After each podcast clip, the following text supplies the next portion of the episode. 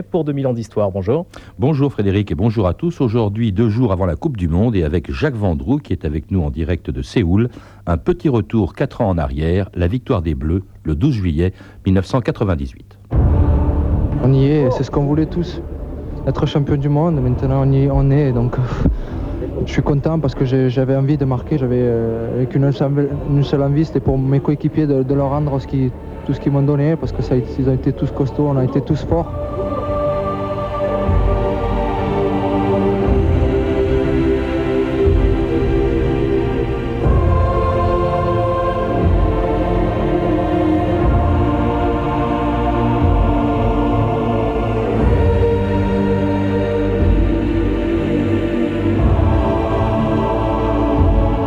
2000 ans d'histoire.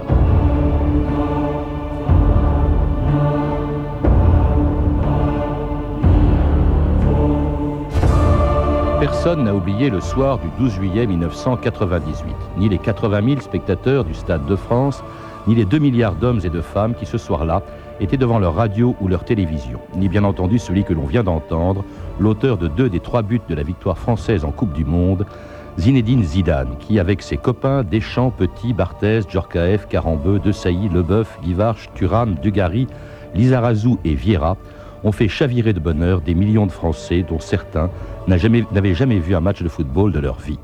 Un mois plus tôt, pourtant, le jour de l'ouverture de la 16e Coupe du Monde, ils étaient beaucoup moins nombreux à croire aux chances de l'équipe de France, dont l'entraîneur, Aimé Jacquet, était critiqué depuis deux ans par presque tous les journalistes sportifs jusqu'au 12 juillet 1998. Ce soir-là, à 23h sur France Inter, quelques secondes avant la fin de la finale France-Brésil, Jacques Vendroux exprimait la joie et le soulagement de plusieurs millions de Français. Vous menez 3-0, messieurs les Français. Quel moment de bonheur, quel moment historique. Je souhaite vraiment à toute personne qui aime. C'est fini. Vive ça, c'est terminé. C'est terminé. La France est championne du monde de football. La France a gagné. La France a réussi son extraordinaire challenge. La France a réussi son pari impossible, c'est-à-dire de gagner la Coupe du monde de football. Les joueurs de, de l'équipe de France sont champions du monde. C'est un moment historique, c'est du jamais vu. Jacques Vendroux, bonjour.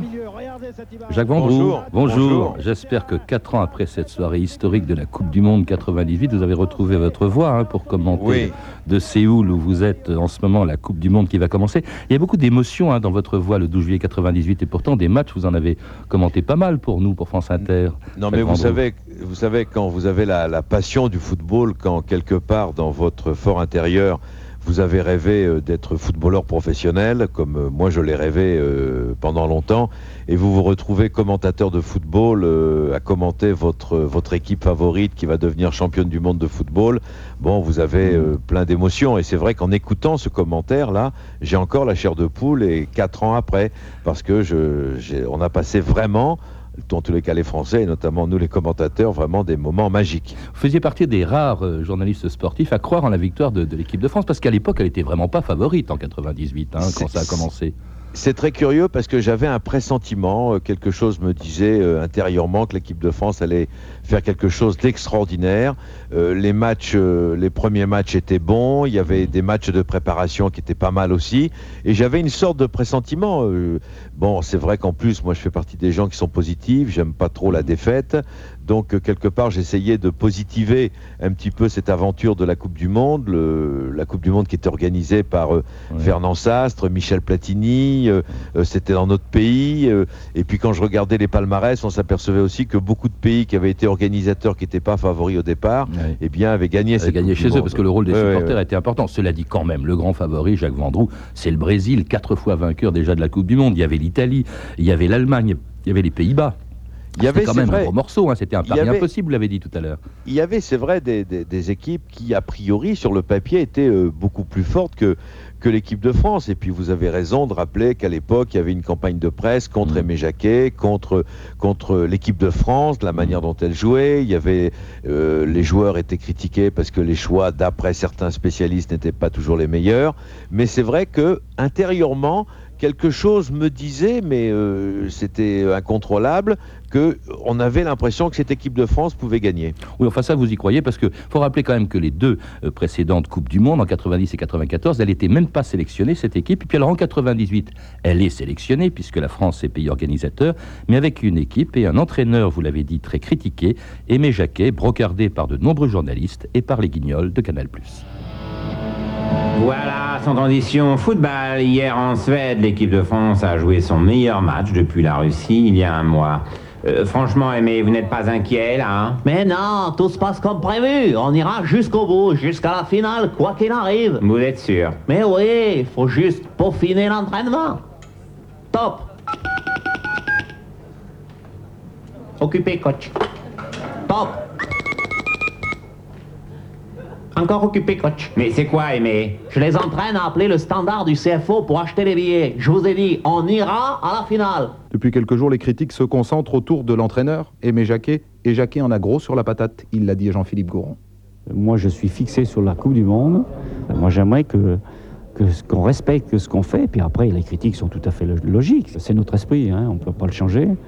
Je suis habitué à tout ça, ça vient depuis très longtemps. Moi, je, je, je me réfère qu'aux gens qui travaillent. Alors un coup on te reproche, le lendemain on te reproche pas, tu es pas assez psychologue, ou tu es trop psychologue. Ça, ça fait 20 ans que j'écoute ça. Je pensais que le langage allait changer un petit peu. J'aurais aimé qu'il change, parce qu'on est en 97. Il faut évoluer. Alors c'était Aimé Jacquet en 97, Jacques Vendroux. Il a eu du courage, hein, parce que pendant deux ans quand même, qu'est-ce qu'il s'est fait attaquer hein? Oui, il s'est fait, il s'est fait attaquer, mais euh, moi j'aurais tendance à dire qu'Aimé Jacquet c'est quelqu'un de normal. Voilà, c'est quelqu'un d'équilibré. C'est pas un agité, c'est pas euh, quelqu'un qui passe son temps à parler pour ne rien dire. Il a cru en son idée, il a cru en son histoire, il a cru en son en son équipe de France. Et moi je me souviens très bien quand il avait remplacé euh, Gérard Rouillet à la tête de l'équipe de France. 93, tout, Voilà, tout le monde était un petit peu surpris qu'on nomme Aimé Jacquet. Aimé Jacquet. Pas très médiatique en plus. Oui, pas très médiatique, mais vous savez, euh, Aimé Jacquet a été un grand entraîneur de club. Hein. Mhm. Il, a, il a été l'entraîneur. D'abord, ça a été un bon joueur de football. Il a joué à Saint-Etienne, il a joué à Lyon. Il a fait une carrière extraordinaire à Bordeaux. Euh, dans l'équipe des Girondins de Bordeaux. Ils ont été champions de France trois ou quatre fois, ils ont gagné la Coupe de France. Il avait des joueurs comme Giresse, comme Jean Tigana, comme Baptiston. C'était pas des joueurs euh, faciles à gérer. Donc le haut niveau, Aimé Jacquet euh, le connaît très très bien. Mm. Et, le, et Aimé Jacquet, je veux dire, je répète un peu ce que je disais tout à l'heure, c'est quelqu'un d'équilibré. C'est un Français, c'est pas péjoratif de dire que c'est mm. un Français moyen, mais c'est quelqu'un qui vit sa vie normalement, qui croit en ce qu'il fait et il travaille beaucoup. Et c'est pour ça qu'il a, il faut avoir du respect pour lui parce que c'est quelqu'un qui travaille énormément et qui va jusqu'au bout de son idée, même s'il se trompe. Alors il y a eu beaucoup d'autres critiques. On a beaucoup critiqué la cérémonie d'ouverture avec ces géants qui se baladaient dans, dans Paris ou encore les défauts de la pelouse du Stade de France où Jacques Chirac donnait le coup d'envoi de la Coupe du Monde de football le 10 juin 1998. Je déclare ouverte la 16e Coupe du Monde de football en France.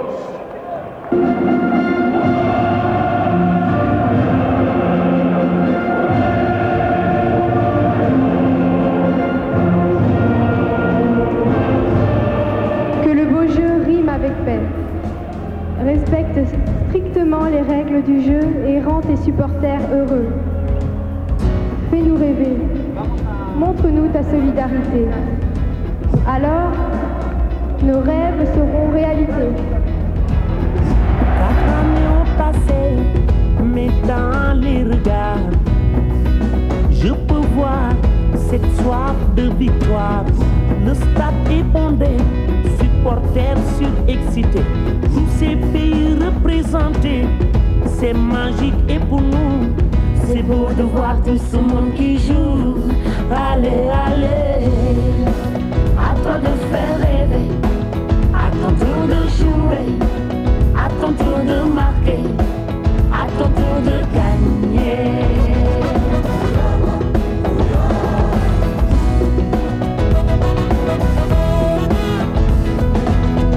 L'émotion et la passion au service du ballon, c'est la cour des grands, c'est un rêve pour moi. C'est beau de voir un monde qui joue. Allez, allez,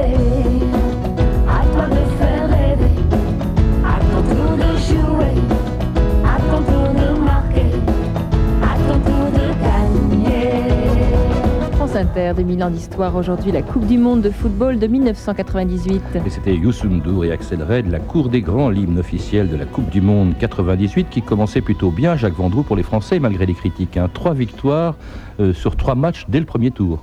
Oui, c'est vrai, à l'occasion du premier tour, l'équipe de France a, a battu, c'était à Marseille, l'Afrique du Sud. Après a battu, c'était au Stade de France, l'Arabie Saoudite, et s'est imposée à Lyon contre le Danemark. Donc elle a terminé ce premier tour invaincue. Elle avait marqué beaucoup de buts, elle avait encaissé très peu de buts. Et donc c'est là où il y a eu vraisemblablement le, le déclic à l'intérieur du groupe. Parce que les joueurs qui ont été euh, retenus à l'époque par Aimé Jacquet étaient connus sur le plan national, mais n'avaient pas encore une notoriété internationale. Et en fait, c'est sur ces trois matchs dans leur propre pays que l'histoire a, Mm. a débuté, que l'amitié entre les joueurs, eh bien, euh, s'est euh, fortifiée. Ça, ça a beaucoup compté, hein, l'amitié. Au fond, c'est ça le grand mérite d'Aimé Jacquet, c'est qu'il a fait une équipe de copains, hein, je le disais tout à l'heure, on peut le dire. Oui, mais vous savez, le, le sport en collectivité euh, renforce ce genre de, de- de situation. C'est-à-dire que quand vous vivez sur une période de 5 ou 6 ans euh, régulièrement ensemble, quasiment, pas tous les week-ends, mais au moins une fois par mois pendant 4 ou 5 jours, donc vous avez des liens, vous connaissez mieux que quiconque euh, vos coéquipiers, vous savez sur quel sujet on peut les chambrer, vous savez sur quel sujet ils sont euh, pointilleux. Donc, si vous voulez, il y a aussi un respect du groupe, il y a une respect, ça, ça apprend à respecter les autres de toute façon. Et en plus, ces types-là avaient une qualité qui était euh, supplémentaire par rapport sans doute à d'autres à d'autres formations. C'est que d'abord, ils avaient du talent, ça, d'accord, mais en plus, ils avaient, ils aimaient rire, ils avaient le sens de l'humour. Donc, vous savez, euh, ça crée quand même des liens quand on aime rigoler tous ensemble des mêmes choses. Alors succès en tout cas pour les Français au premier tour, euh, qu'ils vont confirmer dans les matchs du deuxième tour, en huitième de finale contre le Paraguay 1 à 0. Alors plus difficile en revanche contre l'Italie en quart de finale, puisqu'à l'issue du match, les deux équipes étaient à égalité 0 à 0. Et on procède alors à la redoutable épreuve des tirs au but. Pierre-Louis Castelli et Jacques Vendroux de France Inter le 3 juillet 1998. Les données sont très simples. Monsieur Di Biagio réussit son penalty. On a droit à une deuxième série. Mais dès qu'on en rate un, eh bien, c'est l'équipe qui s'impose. Ou alors Monsieur Di Biagio rate ce penalty. Et c'est l'équipe de France qui se retrouve en demi-finale de Coupe du Monde. Di Biagio face à Fabien Barthez. Deux panels là pour Di Biagio. Frappe le Di Biagio. Là-bas, là-bas, c'est La fini. France en demi-finale de Coupe du Monde. La France est qualifiée pour la demi-finale de Coupe du Monde. La standing ovation pour les Bleus d'Aimé Jacquet. Tous les joueurs sont dans le rond central.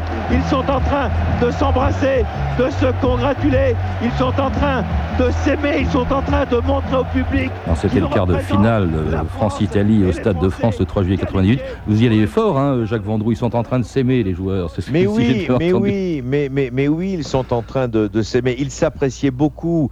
euh, et c'est Ouais. vrai que quand vous gagnez des, des choses aussi importantes qu'un match et pour une place en demi-finale de la Coupe du Monde où ils allaient jouer contre la Russie, euh, contre la Croatie, euh, je veux dire, euh, ils sont, ils s'embrassent, ils sont, ils ont des, ils ont des sentiments très forts. Ils, ils Ouais. sont tous très fiers des uns des autres. Moi, moi, je le comprends très bien ce genre de joie, euh, quelquefois démesurée ou et moi, je le comprends ça. Moi, je le comprends parfaitement. Et en plus, ça fait partie des des bons souvenirs de, pour, pour, tout, pour tout le monde, et notamment pour les footballeurs. Cela dit, c'était ric-rac, hein, France-Italie, ça s'est joué au tir au but quand même. C'est le hasard Ah hein, qui compte pour beaucoup aussi dans ce jeu. hein. Le hasard et la chance. Euh, je veux dire, Di Baggio, quand il tire sur le poteau, euh, Di Baggio, lui, il a envie de marquer. Hein.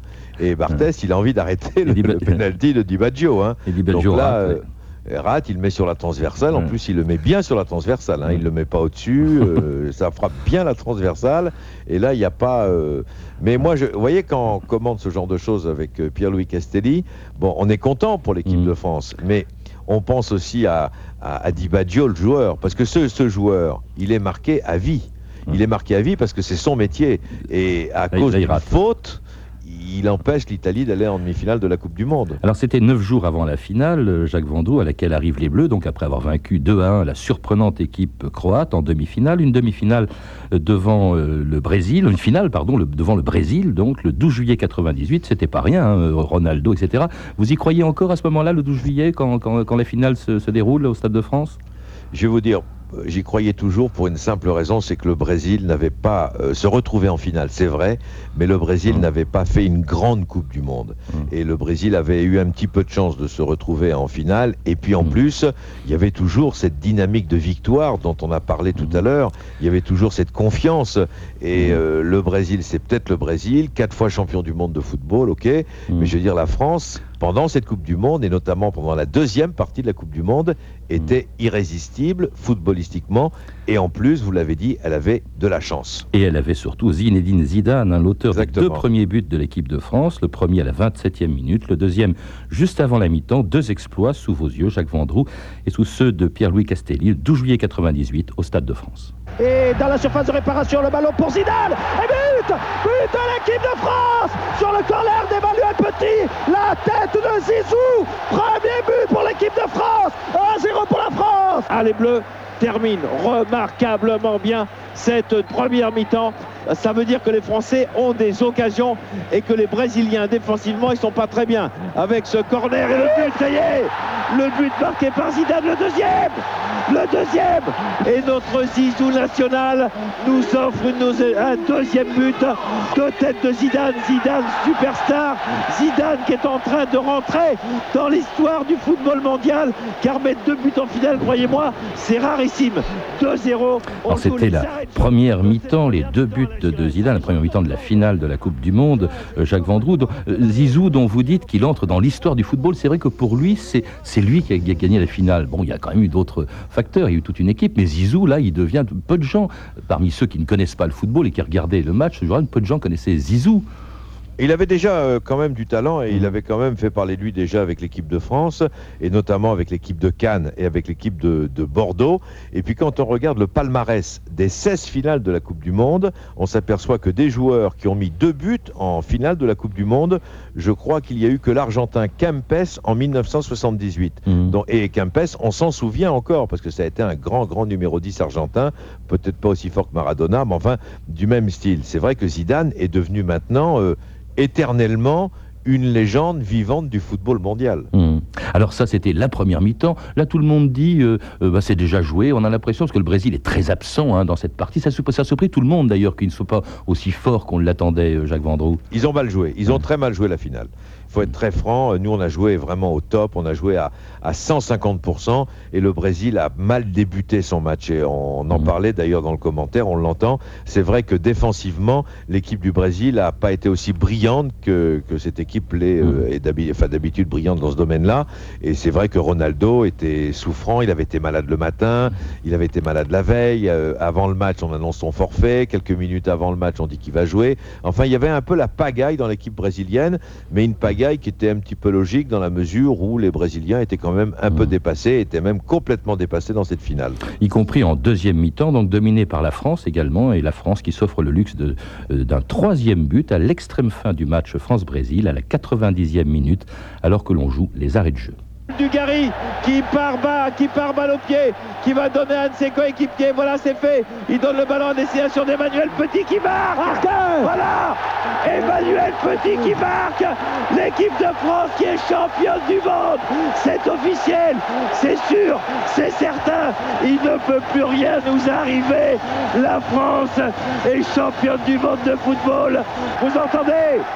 La Coupe du Monde est en France. Écoutez cette musique. Regardez, c'est émouvant, c'est fabuleux. Les joueurs s'embrassent. C'est certainement dans la vie de tout le monde l'un des plus grands moments émotionnels de ce 20e siècle en ce qui concerne le sport, évidemment. C'était la victoire de, de l'équipe de France le 12 juillet 98, commentée par vous, Jacques Vendroux. hein, une grande émotion, là, je le disais tout à l'heure, dans, dans votre voix. On n'avait jamais vu ça.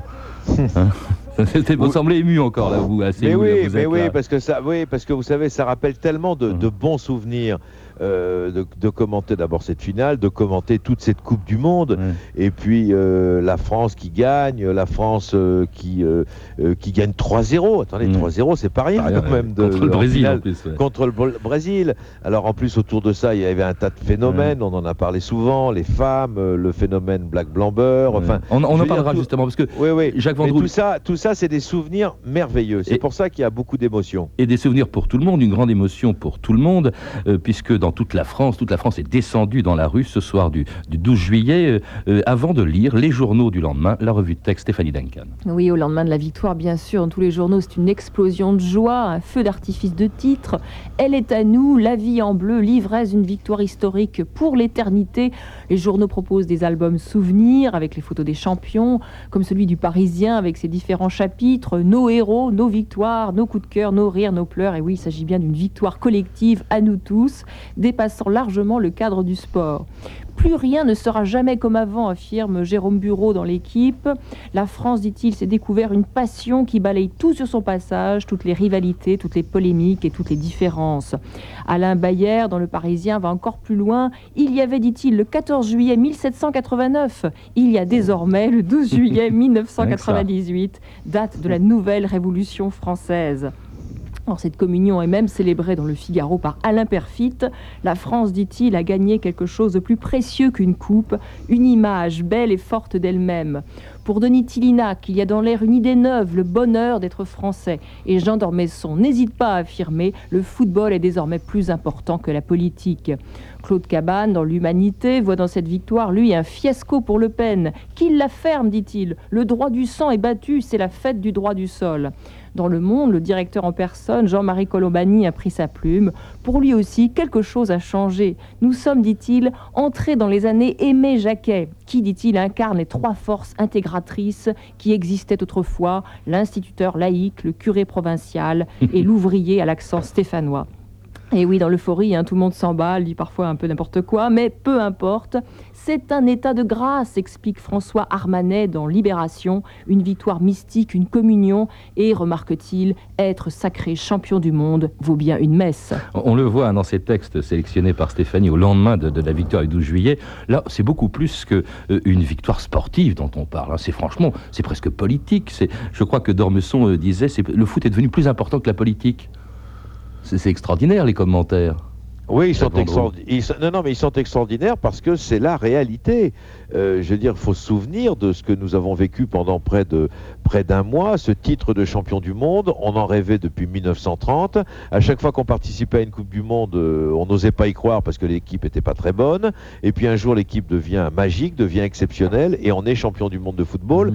Et dans cette revue de presse, c'est bien résumé parce que c'est vrai que ce sont les joueurs qui sont champions du monde, c'est l'entraîneur qui est champion du monde, ce sont les supporters qui sont euh, quelque part champions du monde. Mais là, c'était au-delà de, de tout ça, c'est-à-dire que c'était la France, euh, toute la France était championne du monde de football. Y compris les, gens femmes. qui- oui.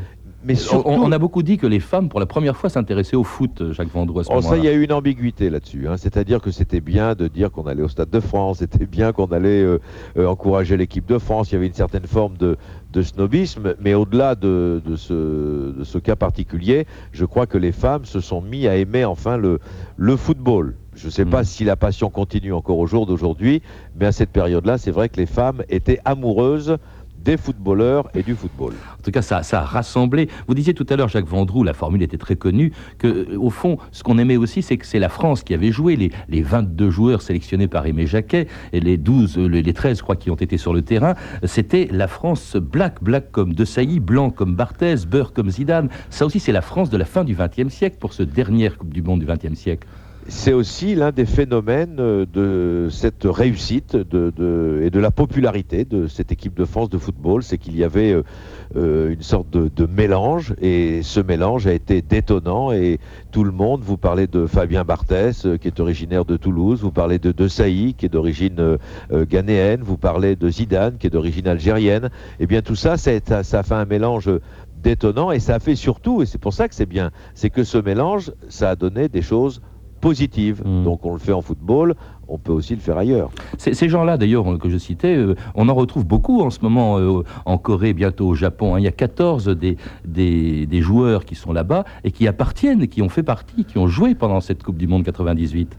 Oui, oui, il y a beaucoup de. Il y en a, oui, il y en a euh, 14, oui, qui sont, euh, qui sont champions du monde, qui sont euh, Mm. champions d'Europe également, parce qu'il ne faut pas oublier, on parle du titre de champion du monde, mais ce titre de champion du monde a été confirmé par un titre de champion d'Europe deux ans plus tard en Belgique et, et en Hollande. Donc c'est vrai que ça continue, le succès continue jusqu'au jour d'aujourd'hui, jusqu'à vendredi en tous les cas face au Sénégal, mais le mélange est toujours détonnant. Merci en tout cas Jacques Vendroux. Espérons que ce petit retour sur la victoire des Bleus en 98 leur portera chance au Japon et à Séoul, donc euh, euh, avant que vous allez commenter bientôt pour nous la, Coupe du Monde 2002. Et vous étiez en duplex. On se quitte avec ce qui est devenu l'hymne de la victoire des Bleus en 98, Gloria Gaynor, I Will Survive.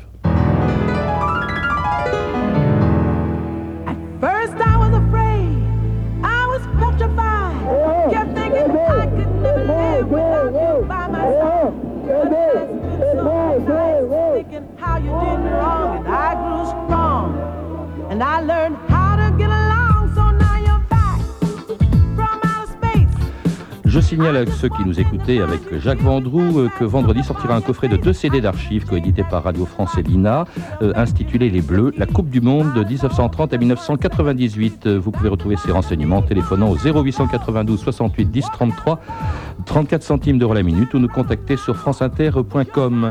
C'était 2000 ans d'histoire. À la technique à Paris, Michel Thomas et Carole Sandovoir. Merci également à ceux qui étaient, aux techniciens qui étaient à Séoul avec nous. Archivina Raïssa Blancoff et Sandra Escamez, documentation Anne Weinfeld et Virginie Bloch-Lenné, revue de texte Stéphanie Duncan, une réalisation très soignée de Anne Kobilac. Une émission de l'excellent Patrice Gélinet. Demain, dans 2000 ans d'histoire, après le foot, l'histoire d'un euh, jeu, d'un journal, pardon, qui n'aime pas beaucoup le foot, Charlie Hebdo, qui fête aujourd'hui ses 10 ans, les 10 ans de sa nouvelle formule, mais tout de